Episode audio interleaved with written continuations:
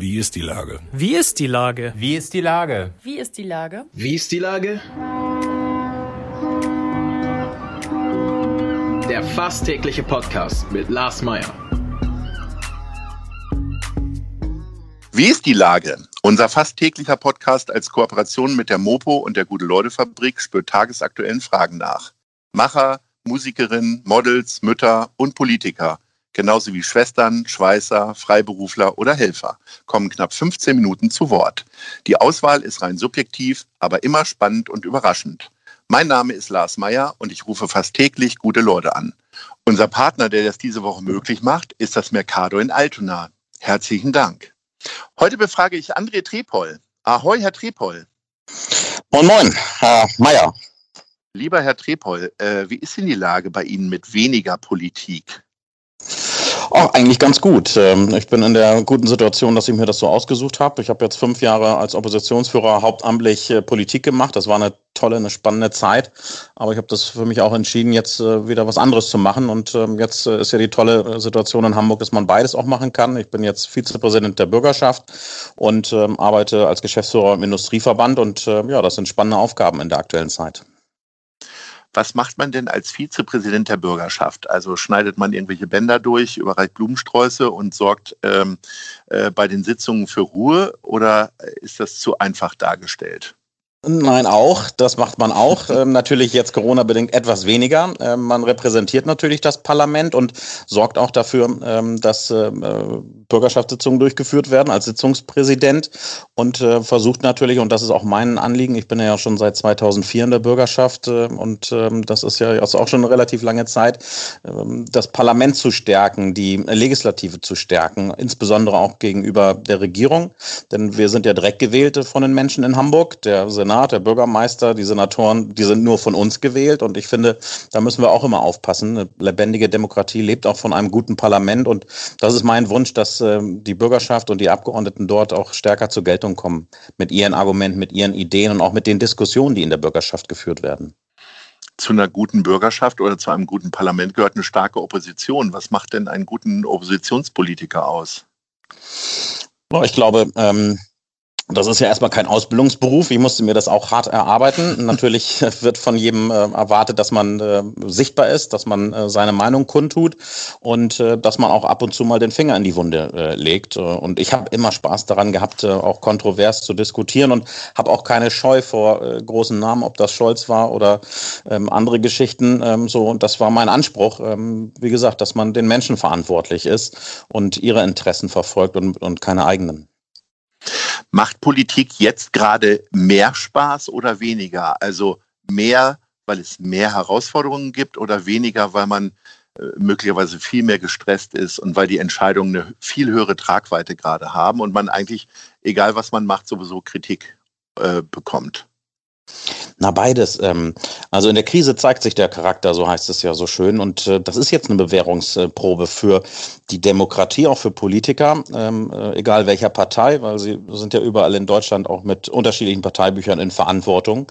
Und äh, gerade in solchen Zeiten ist es wichtig, ähm, dass man nicht das Vertrauen der Menschen verspielt, auch bei Beschlüssen, die hart sind, die auch vielen eine große Last aufbürden, wie jetzt zum Beispiel den Menschen in der Veranstaltungswirtschaft oder in der Gastronomie oder auch in anderen Bereichen, ähm, die diese Last für uns tragen. Und Politik muss immer wieder erklären und muss sich natürlich auch der Kritik stellen. Also wer Kritik nicht ab kann, der hat in der Politik nichts zu suchen. Jetzt haben Sie ja schon so einen halben Fuß jetzt zur Seite gesetzt und sind wieder in einen anständigen Job gegangen. Erzählen Sie mal. Sie sind Repräsentant der äh, Industrie geworden, sozusagen. Genau, ich ähm, bin jetzt Geschäftsführer im Industrieverband, da habe ich vorher auch schon gearbeitet. Ähm, das ist ein äh, Unternehmensverband, wo in der Regel nur Unternehmen Mitglied sind. Die großen Hamburger Industrieunternehmen, die kennt ja auch jeder, ob das aus der Luftfahrtindustrie ist ähm, oder aus äh, Kupfer oder äh, anderen Bereichen. Ähm, die Namen äh, sind ja jedem Hamburger geläufig. Und da geht es auch darum, natürlich einerseits Interessen zu vertreten, das muss man offen und transparent machen, ähm, weil das Thema Lobbying, das hat ja auch äh, manchmal ein bisschen schlechten Ruf. Deshalb finde ich es wichtig, dass man das offen macht äh, und äh, nicht verdeckt. Und ich finde es auch wichtig, dass wir auch mein Antrieb, äh, dass es auch Menschen gibt, die sich eben auch für, für die Grundlagen unseres äh, Staates einsetzen. Ich habe in der Politik erlebt, dass die großen Umweltorganisationen mittlerweile die besten äh, Lobbyorganisationen sind. Und ich finde es auch in Ordnung, dass sich Menschen dafür engagieren, für die Grundlagen unseres Wohlstands. Also in den Betrieben von den Mitarbeitern in Hamburg, da werden ja auch die Steuern erarbeitet, die wir dann für Kita, für Elbphilharmonie, auch für Umweltschutz ähm, ausgeben wollen. Sie haben gerade die Luftfahrtindustrie angesprochen. Ich habe die Tage mit Björn Hansen gesprochen, der ja einen Brandbrief in der, bei Zeit Online veröffentlicht hat und da auch kritisiert hat, dass gerade die Luftfahrtindustrie, vor allen Dingen Lufthansa, äh, sehr viel Geld bekommen hat, neun Milliarden Euro, während die Kultur tatsächlich am Hungertuch nagt. Was macht denn die Industrie da besser, weil Sie das Thema Lobbying ansprechen? Nun, da geht es natürlich auch um die Frage von, von äh, Wertstoffketten. Also wenn wir die Luftfahrtindustrie zusammenbrechen, das würden wir dann nach einer solchen äh, Krise äh, überhaupt äh, nur in Jahrzehnten, wenn überhaupt, wieder aufbauen können. Dann wäre das, äh, würde das komplett alles nach Asien verschwinden. Ich bin auch nicht der Meinung, dass man die unterschiedlichen Industriezweige oder auch die unterschiedlichen Unternehmensbereiche oder Wirtschaftsbereiche gegeneinander ausspielen sollte. Ich finde, da hat er völlig recht. Da hat natürlich der, der Solo-Kulturschaffende genauso einen Anspruch auf Unterstützung ähm, wie ein Großunternehmen in so einer Ausnahmesituation. Und dafür gibt es ja auch verschiedene Rettungsschirme und Hilfspakete, ähm, die geschürt wurden und äh, geschnürt wurden. Und äh, da ist es auch wichtig, immer noch nachzubessern, wenn man schaut, äh, da sind Leute, die äh, noch äh, vergessen wurden oder die auf der Strecke geblieben sind. Wenn Sie jetzt das entscheiden könnten, wie würden Sie das denn machen? Ich finde das ja auch total schwierig. Äh, natürlich verschaffen sich die Leute Gehör, gerade die am lautesten schreien. Ähm, ich habe aber tatsächlich auch durch diese Gespräche hier immer wieder Einblick in Bereiche, wo es einfach Leute gibt, die äh, sich hanseatisch zurückhalten und wahrscheinlich dann in Würde sterben, äh, als jetzt irgendwie die ganze Zeit immer wieder zu protestieren. Äh, wie kann man da vorgehen, die Dringlichkeiten zu erkennen? Äh, gibt es da eher große Beraterstäbe oder äh, lässt man sich von seinem Gefühl leiten? Bei, also bei vielen Corona-Auflagen hat man ja manchmal das Gefühl, dass sie sich im Grunde komplett widersprechen. Auch da Luftfahrtindustrie, Leute sitzen nebeneinander äh, auf einem Flug, wo äh, ganz viel Luft durcheinander gewirbelt wird. Äh, und auf der anderen Seite ähm, dürfen die äh, Leute andere Sachen kaum mehr machen und sitzen irgendwie in der Kultur fünf Meter voneinander entfernt. Das ist ja. noch schwierig. Ja, also mir geht das auch so. Das ist manchmal ähm, äh, auch nicht immer äh, sozusagen sofort nach äh, zu vollziehen. Am Ende lässt die Politik sich natürlich auch beraten. Das haben Sie ja jetzt ja auch erlebt. Wir kennen ja jetzt alle Virologen, wo wir vorher die Namen gar nicht kannten oder gar nicht wussten, dass ja. es so viel gibt, Gott sei Dank. Ähm, das ist immer ein Abwägungsprozess. Und äh, ich kann nur jedem raten, die Politik hat da immer ein offenes Ohr. Also man muss schon ähm, sich dann auch Gehör verschaffen. Man kann auf seine Abgeordneten vor Ort zugehen. Man kann das über Organisationen machen. Ähm, das ist, glaube ich, schon der richtige Weg, ähm, sich dann auch ähm, äh, zu melden und zu sagen, äh, ich brauche Unterstützung und Hilfe. Und ich finde, das ist in dieser Situation auch überhaupt kein Makel, ganz im Gegenteil.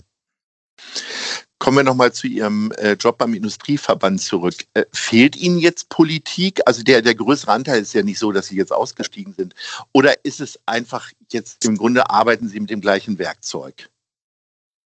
Ach, ich habe ja den, den Vorteil, dass ich nach wie vor Abgeordneter bin äh, in der Bürgerschaft und ähm, mich jetzt sehr stark engagiere für meinen Wahlkreis. Ich komme aus äh, Süderelbdörfer, ähm, Heimfeld-Eisendorf, die Ecke. Und da gibt es viele Leute, die auch mit ihren Problemen an einen herantreten und äh, Unterstützung wollen, wenn in der Straße vor Ort gebaut wird oder eine Buslinie nicht mehr so oft fährt. Ähm, und ich finde, das ist nicht, ähm, ähm das ist jetzt kein, kein äh, ich finde, das ist keine Schande, wenn man sagt, man kümmert sich jetzt äh, verstärkt um die Probleme vor Ort auch. Mir macht das immer großen Spaß, auch äh, den Leuten äh, vor Ort zu helfen. Ich habe letztens eine Bürgerin gehabt in der Bürgersprechstunde, die äh, eine öffentliche Wohnung hatte und dann Schimmel hatte und es hat sich keiner gekümmert und dann tritt man an die Saga heran und so kann man Menschen auch im Kleinen helfen und das Vertrauen in die Politik äh, widerspiegeln. Also von daher ähm, bin ich da voll ausgelastet und ähm, in der beruflichen Tätigkeit hat man natürlich ähm, auch viele andere Dinge, auch verbandsintern, mit denen man sich auseinandersetzt einschätzen muss. Und da ist es sehr spannend zu hören, wie die Unternehmer die wirtschaftliche Lage aktuell bewerten. Ähm, wir haben also gerade auch viele Hinweise daraus, dass das Asiengeschäft sehr stark wieder anläuft und das jetzt äh, auch unserer exportorientierten Industrie sehr hilft und das so ein bisschen auch ein Silberstreif am Horizont ist, ähm, weil darum geht's ja dann auch, wie wir im nächsten Jahr auch wieder wirtschaftlich auf die Beine kommen, um die Lasten dann auch zu schultern, die sich aus dieser ähm, Bewältigung der Krise aktuell ergeben. Wir sprechen ja immer davon, dass äh, also ich habe das Gefühl, dass das so der, der allgemeine Sprech ist, dass ab Frühjahr wieder alles besser wird. Aber wer gibt uns eigentlich die Gewissheit? Ich meine, wir haben ja auch gedacht, dass der Lockdown im Frühjahr das Schlimmste ist, äh, was uns eigentlich widerfahren kann. Jetzt sind wir im Grunde in einer sehr, sehr ähnlichen Situation. Ähm, und ähm, ja, wie lange diese Situation andauert, kann jetzt auch keiner sagen. Die Hoffnung ist ja, nach vier Wochen äh, sind die Zahlen wieder runtergefahren. Ähm, aber wann jetzt Impfstoff wieder verteilt wird, ob der wirksam ist und so weiter, weiß man gar nicht. Kann man da seriöse Aussagen treffen, gerade für solche Sachen wie die Industrie, die dann sagt, naja, nächstes Jahr müssen wir zusehen und dann geht das ab Mai wieder mhm. hoch? Oder wie funktioniert das? Ja, auch da äh, muss man sich auf Expertenschätzungen verlassen. Ähm, so, das ist ja das, ähm, was die Virologen äh, und die Leute, die daran forschen, auch sagen. Das äh, kann im Frühjahr soweit sein, dass man einen wirksamen Impfstoff hat, den man dann auch in der Breite nicht für alle sofort, aber dann nach und nach ähm, ähm auch verabreichen kann. Das ist die große Hoffnung. Ähm, klar ist jetzt der November, das wird ein äh, mieser Monat äh, für uns alle. Ähm, klar ist auch, dass jeder sich fragt, äh, kann er Weihnachten mit seinen Eltern, mit seinen Großeltern äh, verbringen. Ähm, das sind jetzt ähm, Dinge, wo wir erstmal auch äh, Woche für Woche gucken müssen, wie, wie sich die Zahlen verändern. Am Ende geht es ja darum, wir machen das ja nicht, ähm, um Leuten was zuzumuten. Im Gegenteil, es geht ja darum, Menschen zu schützen. Und ähm, da ist jetzt Gesundheit die oberste Priorität. Und ich bin auch der Meinung, dass es viele Menschen nach wie vor gibt, die ähm, dahinter stehen und äh, das auch mittragen. Und wir reden immer viel von von Respekt und Unterstützung und äh, Toleranz und Nächstenliebe. Und hier hat jeder die Möglichkeit, das auch im Einzelnen tagtäglich zu beweisen, indem er sich an die Regeln hält, indem er sich an die Empfehlungen hält. Und ich meine, das ist doch gerade in der Vorweihnachtszeit eine gute Gelegenheit, äh, dass jeder was dazu beitragen kann. Wir alle sind ja schon im Lockdown gewesen. Wir alle äh, kennen Homeschooling und Homeoffice und so weiter. Ganz ehrlich, nur für Sie, äh, was äh, geht Ihnen da am meisten jetzt gerade so ab? Was fehlt Ihnen am meisten, wenn es jetzt wieder heißt, wir bleiben alle zu Hause und treffen uns nur noch mit den nötigsten Kontakten? Ja, ich glaube, das, was jeder vermisst. Ähm, also Gespräche mit Freunden, Treffen, ähm, auch etwas größeren Kreis, auch mal wegzugehen, das kulturelle Leben äh, zu genießen, auch mal zu feiern.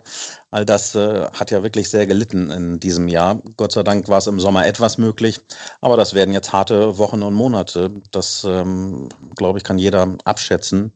Und das ist das, was fehlt, die, die menschlichen Kontakte und eben auch die Unsicherheit, dass man nicht weiß, ähm, wann geht's denn jetzt wirklich weiter und wann können wir zu dem Leben, was wir ja gewohnt waren, ähm, auch einigermaßen gut wieder zurückkehren. Diese Unsicherheit, ähm, die macht einen doch schon äh, ein bisschen manchmal, äh, zieht sie einen runter und Deshalb, glaube ich, ist es wichtig, dass wir jetzt aufeinander Acht geben und uns daran halten, damit es schnell besser wird. Der Bundeskanzlerin, ihrer Parteifreundin, ich hätte fast gesagt Vorsitzende, ist sie ja nicht, ähm, hat man immer wieder Zögerlichkeiten vorgeworfen in ihrer ganzen politischen Karriere. Jetzt wirkt es so, als wenn sie auf der Zielgeraden tatsächlich äh, klare Worte findet. Äh, nicht nur durch die Ansprache über den Podcast, sondern auch offensichtlich jetzt die Länderchefs irgendwie auf eine Linie gebracht hat.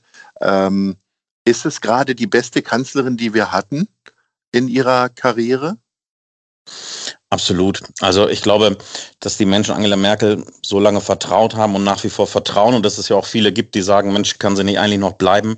Das ist schon fast einmalig auch in der Geschichte unserer Republik und ich selber kenne sie jetzt ja auch persönlich, auch in einem anderen Rahmen durch die Treffen der vielen letzten ähm, ähm, in den letzten Monaten und Jahren und also eigentlich manchmal ein bisschen schade, äh, wie humorvoll und äh, man sie sozusagen im engeren und kleineren Kreis erlebt, ähm, aber dass sie diese Professionalität natürlich auch hat und äh, auch diese Weitsicht. Das mag sicherlich auch mit ihrer beruflichen Ausbildung ähm, eine Rolle spielen, dass sie abwägt und äh, guckt, was ist die beste Lösung. Und ähm, das äh, ist halt eine, große Verantwortung, die man als Kanzlerin da trägt. Und ich meine, dass sie davon abgesehen auch noch Hamburgerin eigentlich ist, in Hamburg geboren wurde, ähm, das macht uns auch stolz. Und äh, von daher, ich glaube, es wird noch viele Menschen geben, ähm, die, wenn sie dann nicht mehr Bundeskanzlerin ist, äh, sich äh, danach zurücksehen und äh, erst dann erkennen auch, äh, was wir an ihr und an ihrer Führung und an ihrem Durchsetzungsvermögen auch ähm, dann nicht mehr haben. Es gab ja vor ein, ein, paar Wochen das Gerücht, sie würde nach Hamburg ziehen. Ähm, hat jemand vermeldet, der das todsicher wissen würde. Ähm, ich habe das ein bisschen amüsiert entgegengenommen, weil ich glaube, die war immer so strategisch und hat ihr Privatleben so geschützt, dass ausgerechnet jetzt jemand aus Blankenese erfährt, dass sie äh, nach Blankenese zieht, ist ein bisschen absurd, oder? Äh, haben Sie ihr schon Tipps gegeben? Ja, dann würde ich ihr empfehlen, nach Harburg zu ziehen und nicht nach Blankenese, aber das äh, ist sozusagen nur aus eigenem Erleben. Ähm, ach, ich glaube, ähm, das hat sie dann auch verdient. Ähm, das ist ja auch eine unglaubliche Belastung. Also ich meine, unsere Termine und Treffen haben oft am Sonntag stattgefunden. Das sind ja auch Sachen, die, die dann noch gar nicht so nach außen dringen. Ähm, auch äh, sozusagen in der ganzen Weltpolitik unterwegs zu sein und dann noch äh, die eigene Politik auch im Inneren immer wieder zu erklären und abwägen zu müssen. Das ist schon eine enorme Belastung und dass sie das äh, so gut hinbekommen hat, äh, auch in dieser Welt, die sich ja auch verändert hat, auch medial und äh, so weiter und so fort. Also wie gesagt, äh, da werden wir noch, ähm, ähm, noch oft dran zurückdenken, glaube ich, egal ob man sie jetzt gewählt hat oder nicht, dass sie uns wirklich gut auch durch mehrere Krisen geführt hat und äh, auch ein gutes Bild von Deutschland nach außen abgegeben hat. Und äh, von daher, ich meine, wir haben ja äh, die tolle Möglichkeit, auch in Hamburg sie zu ehren. Ich weiß nicht, ob man ihr, ob sie das selber überhaupt wollen würde, so wie ich sie kenne, nicht. Aber ich meine, so vielen Frauen als Ehrenbürger in Hamburg haben wir ja noch gar nicht. Von daher ist das vielleicht in einigen Jahren auch mal eine Option, sie dann wieder in Hamburg äh, willkommen zu heißen. Das ist so ein toller Vorschlag zum Ende unseres Gesprächs. Herr Trepol, äh, vielen, vielen Dank. Ich wünsche Ihnen äh, ganz viel Erfolg und dass äh, Ihr Wahlkreis weiterhin so Corona-unauffällig bleibt wie bisher. Äh, da haben ja andere Wahlbezirke doch mehr Probleme. Und freue mich, wenn wir uns demnächst mal wiedersehen oder hören. Bis dahin. Ahoi. Vielen Dank, Herr Mayer. Alles Gute und bleiben Sie gesund. Tschüss. Tschüss. Dieser Podcast ist eine Produktion der Gute-Leute-Fabrik und der Hamburger Morgenpost.